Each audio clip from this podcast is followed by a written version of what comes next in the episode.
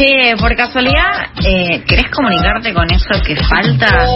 ¿Sabías que puedes hacerlo por WhatsApp?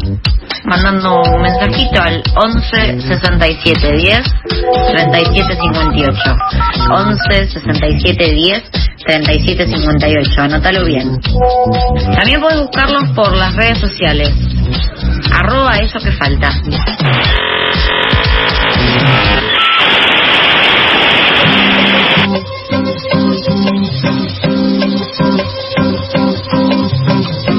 9 minutos pasan de las 2 de la tarde, eh, seguimos en eso que falta y estamos en comunicación con el ex juez de Cámara Federal, Carlos Rosansky, a quien le damos la bienvenida y le agradecemos este contacto. Desde acá, Mauro y Mailu te saludan desde FM La Tribu. ¿Qué tal, Carlos?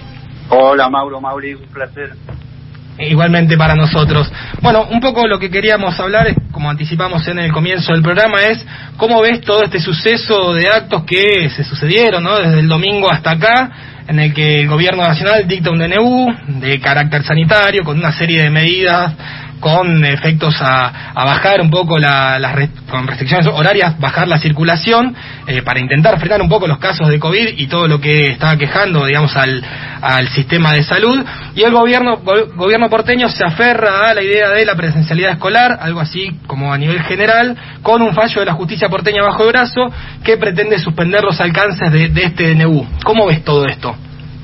Ya, yo lo veo con mucha preocupación, Mauro, porque es evidentemente muy grave, muy grave institucionalmente, eh, primero por la situación sanitaria del país y del mundo. En segundo lugar, porque la medida del gobierno es absolutamente lógica y, que beneficiaría la, la, salud en forma directa, la vida. Y frente a eso, un jefe de gobierno, nada menos que la ciudad de Buenos Aires, eh, intenta en la Corte primero y paralelamente generan un fallo absurdo porque lo hace un tribunal que no es competente, está pedido especialmente para que suceda así y él termina desconociendo el, fallo de la justicia federal. Entonces es un cuadro eh, jurídicamente insostenible, pero él no tiene problema porque él no obedece la ley. Claro. De todas maneras, hay algo ahí que él, al, apelar, digamos, el, el DNU eh, ante la Corte Suprema, él de alguna manera está avalando que es el fuero federal quien debe hacerse cargo de esa causa. Y por otro lado, digamos, hay un fallo amigo que no, no, no iba a tener la misma celeridad que la Corte Suprema, pero que le ayuda en esta estrategia de poder trabar o por lo menos enfrentarse antagónicamente al gobierno nacional. Claro, pero es lo que él busca es eso, es decir, eh, es, es, una es una actitud muy clásica del autoritarismo que esta gente representa. Vos pensás, como vos decís, si, si tenés un recurso pendiente en la Corte Suprema, máximo tribunal del país, que además es federal, jamás vas a, darle bolilla a un fallo local, salvo que vos mismo hayas generado ese fallo. Ahora, hay un agravante, hay un agravante, Mauro, que no sé si sabías, que tiene que ver, eh, solo para agravar la situación de la reta, que es que en la ciudad de Buenos Aires, por la ley que regula la ciudad, ¿no? la actividad de la ciudad, la parte administrativa y legal, el procurador general de la ciudad tiene que hacer un dictamen cada vez que pase una cosa como esta. Tiene que opinar por escrito en un dictamen, ¿de acuerdo? Claro. Si no, vos no podés tomar la decisión. En este caso, la reta dio el comunicado desconociendo el fallo federal y diciendo que va a abrir las escuelas, cosa que hizo, sin el dictamen del procurador general. Y en ese caso, Carlos, digamos, que un juez eh, o, una cámara exceda su competencia, eh, bueno, no tienen el, el, aval del procurador. Digamos, quien debe de alguna manera sancionar si está mal este, este accionar es el Consejo de la Magistratura de esa jurisdicción, el, el, de la Ciudad de Buenos Aires estamos hablando, o el Supremo Tribunal en caso en caso que esto se extienda y se vaya se vaya apelando. Eh, de no ser ellos quienes quienes lo sancionen, como sabemos que tanto el Consejo de la Magistratura como el Supremo Tribunal de la Ciudad tienen una relación, por ser bueno, bastante aceitada con el gobierno de la ciudad. De no ser ellos, ¿qué herramientas tiene el Estado, el poder político para actuar y poder evitar que jueces con otra jurisdicción se arroguen facultades que están en contra de lo que dicta la, Constitución Nacional. Bueno, primero hay que hay que hacer una evaluación de cuál es la gravedad de lo que sucedió y ahí, la subjetividad juega mucho, Mauro. Si vos me preguntás a mí, yo te digo que esto es una tragedia porque por lo menos por mi experiencia personal, si, si en un conflicto de esta naturaleza, cuando está en juego la vida de las personas, aparece un individuo que es un delincuente como es eh, Horacio Rodríguez Larreta y desconoce un fallo de la justicia federal, entonces, bueno, el gobierno nacional tendría que sentarse a pensar en la máxima instancia cómo hace. Y no me estoy refiriendo a la instancia judicial que ya está en trámite en la Corte Suprema. Estoy hablando la máxima instancia de medidas, que son lo que marca la Constitución. ¿Por qué? Porque está previsto la intervención federal o a la ciudad de Buenos Aires en este caso para restablecer la legalidad, Mauro. Este, esto es lo que a mí más me preocupa. Es decir, se naturaliza la violación de la ley, se naturaliza la ilegalidad y esto es con lo que juega la derecha. Claro, claro. Un poco para ir con las expectativas de lo que puede llegar a dictaminar la Corte, que bueno, ya la jueza Monti fue quien, quien ratificó a principios de la semana que es la Corte quien debe fallar en este, en este tipo de, casos, la justicia federal es quien tiene, digamos, la jurisdicción. ¿Qué expectativas tenés vos ante este fallo y dado tu experiencia con fallos anteriores, ¿qué, qué pistas podemos tener que provengan de estos fallos anteriores? No, la Corte, yo entiendo, yo por lo menos en mi, intuición, la Corte por mayoría eh, va a rechazar esto y, de manera explícita o implícita le va a dar la razón al presidente de la Nación. Es decir, el, decreto que firmó el presidente es lo más lógico en, una pandemia, no se discute y, yo tampoco tengo dudas. Y te estoy diciendo por mayoría porque creo que por lo menos el presidente de la Corte tiene intereses muy, muy, muy definidos eh, en favor de lo que es el gobierno de la Ciudad de Buenos Aires, el macrismo y, toda la derecha. Por lo tanto, yo no esperaría que él haga un fallo acorde, pero sí creo que va a haber una mayoría eh, que va a fallar a favor de la decisión del gobierno nacional. Pero eso es un aspecto, ese sería el aspecto jurídico, que es importantísimo, por supuesto, pero una parte del daño ya está hecho porque se abrieron las escuelas, Mauro. Claro esta, Es, esta es la urgencia, esta es la gravedad. Y si vos, frente a hechos de urgencia como este, no tomas las decisiones correctas, vas a tomarlas cuando los daños ya están hechos. Eso es algo que a mí me preocupa mucho.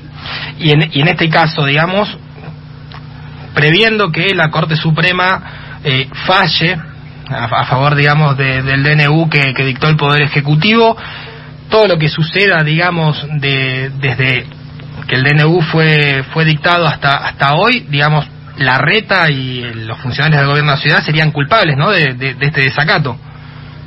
Claro, pero, pero estamos hablando de, de, una insubordinación, de una sedición, de una desobediencia que pone en riesgo la vida de, de los ciudadanos. Eh, a eso me refiero. Entonces, eh, tenés una posibilidad de máxima, que es intervenir la ciudad hasta que se restablezca la legalidad, o sea, mantener cerrados los colegios hasta que venzan los días previstos en el decreto. Proyecto de máxima estoy hablando. Sí, sí, sí. Y, y el de mínima es denunciar a esta gente penalmente el propio gobierno nacional con todo el rigor que corresponde, Mauro. En esa franja, desde la intervención hasta la denuncia penal, hay una cantidad de, posibilidades, todas tendientes a, que nos ubiquemos como sociedad. No se puede convivir cuando el jefe de la ciudad se burla de esa manera, porque, te digo, en la ilegalidad no se puede convivir, Mauro. Claro, y como hablabas vos, como posibilidad máxima la de la intervención de del Estado en la, en la ciudad de Buenos Aires. ¿Crees que en, un año electoral, es más opinión que otra cosa esto, pero crees que en un año electoral como el que se está llevando a cabo, eh, se puede llegar a dar algo si la ciudad no, no obedece ningún tipo de, de cuestión hasta que la Corte Suprema no falle? No, no se va a dar. Se podría, pero no se va a dar. Se podría porque está previsto. O sea, la Constitución Nacional lo prevé precisamente en casos donde está en juez el artículo sexto, lo que, lo que prevé es cuando, cuando está en riesgo el sistema republicano. Evidentemente, no hace falta ser abogado para darse cuenta que si hay un fallo de la justicia federal y el jefe de gobierno de Buenos Aires dice a mí no me importa, está en juego el sistema republicano, porque es un sistema que prevé la obediencia de la ley. Y acá no es un particular que la está desobedeciendo, es el jefe de la capital federal, es el jefe de la ciudad autónoma de Buenos Aires, Mauro. Hay que sentarse seriamente a hablar de esto. Carlos, ¿cómo estás? Te saluda aquí Mailén desde Eso que Falta. En términos generales, te consulto, ¿cómo consideras el accionar del gobierno al frente de todos, teniendo en cuenta que, bueno, una de las promesas de campaña fue la democratización de la justicia, ¿no? Que de esto se está hablando un montón en todos estos días con este tema. ¿Qué es lo que falta o qué es lo que se necesita para plantear la posibilidad de una eh, reforma en materia judicial? Te diría, Mailén, que falta todo, es decir, eh, yo no dudo de la buena fe del presidente cuando en campaña habló de la democratización de la justicia, porque creo, estoy convencido íntimamente de que él quiere esa reforma. Lo que pasa es que reformar una justicia con una estructura tan reaccionaria y corrupta como la de nuestro país, no me refiero a los buenos jueces fiscales, sino el núcleo corrupto, eh, es un desafío muy grande que yo te diría que supera la cuestión jurídica, no es solo de abogados, es un desafío que tiene más que ver con la sociología, la psicología y también, por supuesto, el derecho. Pero es sentarse a analizar, vos estás hablando de modificar una institución, como te digo, que al día de hoy, salvo Bonadío que se murió, el resto del grupo corrupto está, está en su despacho, todos. Todos, está Irursum, está Brulia, Bertuzzi, eh, está Héctor Nelly, es decir, podríamos hacer una larga lista. Y eso es peligroso para la, para la democracia en serio. Sí, eh, llevándote a otro lado, te pregunto, digamos, como en términos mediáticos, si se quiere, no sé si habrás visto que esta última semana, bueno, salieron por varios radio, por varios eh, canales, perdón, y varias radios, eh, varios voceros, a su vez de lo que es Juntos por el Cambio, hablamos de Bullrich, Pichetto, Abeluto, etcétera, pidiendo que la ciudad haga caso omiso al DNU de alcance nacional del que hablábamos antes. Varios de estos voceros de los grandes medios fogonearon esta puja, pero hubo una de las voces en particular que fue bastante más allá de lo que solemos escuchar y hablo de Longobardi. ¿Qué sensaciones te quedaron a vos después de los dichos de él? Eh, ¿Los escuchaste? Digamos, ¿qué, ¿qué sensaciones son las que quedan? Mira, claro que lo escuché. A mí no, no, no me sorprende lo más mínimo. Sí me preocupa enormemente porque eh, y ahí hay una cosa que, va a haber que analizar el gobierno, va a tener que sentarse a pensar, porque eh, esto es el sector de la, de ultraderecha, ¿no es cierto?, nacional, regional, y cada uno de ellos cumple un rol, son todos mercenarios, son sicarios de, esta derecha, y, dentro de ese rol van, eh, van tirando globos de ensayo. Nada es casual, lo de Abelluto no es casual, y lo de Longobardi tampoco, eh, y todo en un marco de ilegalidad, porque ellos están siendo ilegales. Llamar a la rebelión, llamar a no cumplir un decreto, eh, y ahora este, este enorme avance, porque a veces uno cree que una frase no es tan grave, son discursos de odio, que un periodista en público, al aire, esté diciendo que necesitamos autoritarismo en un país que tuvo un genocidio, es delito. Marlene, es delito. ¿Sabe cuál es el problema? Que si, si se cometen delitos como estos y quedan impunes, entonces no tiene ninguna importancia, el, delito es tinta, es papel, no, no tiene trascendencia, la trascendencia es que paguen sus delitos que la forma de prevenir nuevos, ¿no es cierto? Claro. Y bueno, en relación a todo esto, te pregunto entonces, ¿cuál es tu apreciación sobre los medios en general a partir de esta puja que se dio entre la ciudad de Buenos Aires y el gobierno nacional? bueno, los medios, vos tenés un sector de los medios que son los medios hegemónicos, que vienen cometiendo delitos durante 40 años, desde que se apoderaron de papel prensa. Es una larga historia, pero la conocemos, está comprobado. En lo personal lo he visto en los juicios que hicimos de lesa humanidad porque escuchamos los testimonios. Ahora, frente a eso no se hace nada. Y entonces, desde esos medios hegemónicos que están asociados a lo peor del país, no solo históricamente, secuestro, desaparición, tortura y muerte, cuando se apoderan de papel prensa, sino que al día de hoy forman parte de ese lofer, de esa, de esa guerra judicial con la cual durante cuatro años Macri persiguió gente y hoy se mantiene. Entonces, si vos no alterás ese, ese orden de cosas, si vos no tomás medidas con esos medios, eh, te vas a equivocar porque en el nombre de la libertad de prensa te cometen delitos. En el nombre de la libertad de prensa han convalidado lo peor del país, desde el golpe de Estado de 1930 hasta hoy. Entonces, hay que ser cuidadosos con eso justamente lo, lo que decías de, bueno, una red de, impunidad que abarca varios varios varias aristas del poder judicial. Justamente ayer entre hoy y ayer se conoció que el Consejo de la Magistratura falló en contra de lo que era el espionaje ilegal a jueces durante durante el gobierno de Mauricio Macri La Cámara, hace poquito, la Cámara Federal de Casación Penal avaló el paso de la causa de, espionaje de los tribunales de Loma de Zamora a Comodoro Pi, que era algo que la mayoría de los operadores judiciales del macrismo querían y estaban esperando. Y uno de los que firmó ese, eso, ese traspaso, ese fallo, en disidencia igual, porque hubo una jueza que no me acuerdo el nombre, que creo, que es Garrido, que firmó en disidencia, eh, es Mariano Borinsky, quien se comprobó que por lo menos estuvo más de 10 veces en la, Quinta de Olivos visitando, muy entre comillas, a el expresidente Mauricio Macri. Eh, en estos, en este hecho en particular, ¿qué, qué, impresión te da? Porque en general da la impresión que son nichos de poder que no solamente eh, tienen en la, en la ciudad, en la justicia porteña, en la ciudad de Buenos Aires, sino que se extienden y abarcan gran parte del poder judicial y que eh, bueno, pueden actuar impunemente a pesar de lo que dictan las leyes. que es un caso, eh, el eh, Stornelli, que es algo que vos recordás muy a menudo en tu, en tu red social, en Twitter, eh, sigue ejerciendo funciones. ¿Qué lectura puedes hacer de estas cuestiones en particular? No, esto lo que hace es confirmar cada día que el sistema corrupto, el núcleo corrupto está intacto, es lo que yo decía antes. Y eso significa una peligrosidad muy alta porque vos no te olvides que estás hablando de jueces federales, de primera instancia, de segunda instancia, de casación federal, máximo tribunal del país. Entonces, nosotros no podemos esperar que el paso del tiempo mejore la justicia, porque no va a suceder eso. Hay, por supuesto, luces maravillosas, como puede ser la designación hace muy poco de Roberto Boico en la Cámara Federal, pero pero son son cositas, viste, sueltas. Acá hablamos de una corrupción estructural en una institución que tiene el mayor poder porque yo te quiero aclarar, en la República Argentina de los tres poderes el más el más importante es el Poder Judicial, porque es el que con una firma te decide todo, incluidas las leyes que no le gustan. O sea, ellos te declaran inconstitucional una ley como pasó con la ley de democratización de la justicia, ustedes recordarán, de Cristina Fernández Kirchner, que fue propuesta por el Ejecutivo, aprobada por el Congreso de la Nación, promulgada por el Poder Ejecutivo y un plumazo, esta Corte dijo no me interesa, es inconstitucional. Ahí está el verdadero poder. Por supuesto, el poder real no solo es esta gente que decide, sino también quienes están detrás y financian, que son los medios hegemónicos y los grandes intereses corporativos. Pero ese es el panorama. Es la primera vez que yo veo tan explícita esta impunidad. Por eso, por lo que te estoy respondiendo a lo que decía de y de Hornos, sí. Eh, y, además con un cinismo, porque te dicen que fueron a jugar al padre o son amigos.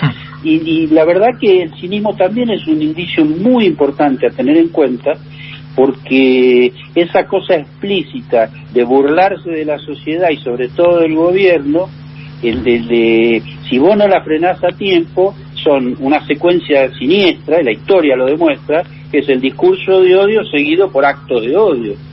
Y eso es peligroso. Con todo este panorama que, bueno, no es de lo mejor que, podemos prever, digamos, en cuanto al calendario judicial eh, de, de la Argentina, ¿vos crees que las acciones que está tomando está llevando a cabo Horacio Rodríguez Larreta como jefe de gobierno pueden llegar a tener algún tipo de, de penalidad, algún tipo de consecuencia para él? Mira, yo creo que eso depende más del gobierno nacional que, de otros factores, porque los jueces son los mismos, Mauro. Y, y...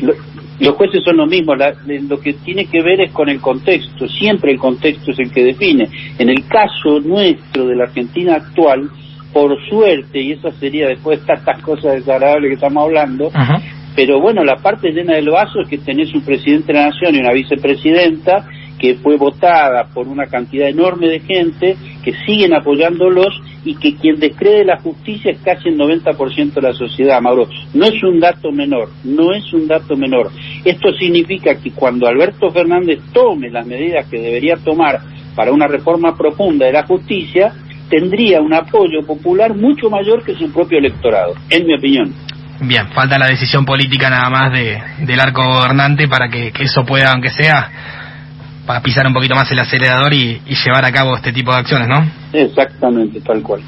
Bueno, Carlos, te agradecemos mucho la, comunicación con FM La Tribu, la gentileza de siempre y te mandamos un abrazo y esperemos consultarte en un panorama un poquito más, más agradable. Igualmente, abrazo grande para ustedes, Mauro. Pasaba por eso que falta el ex juez de Cámara Federal, Carlos Rosansky.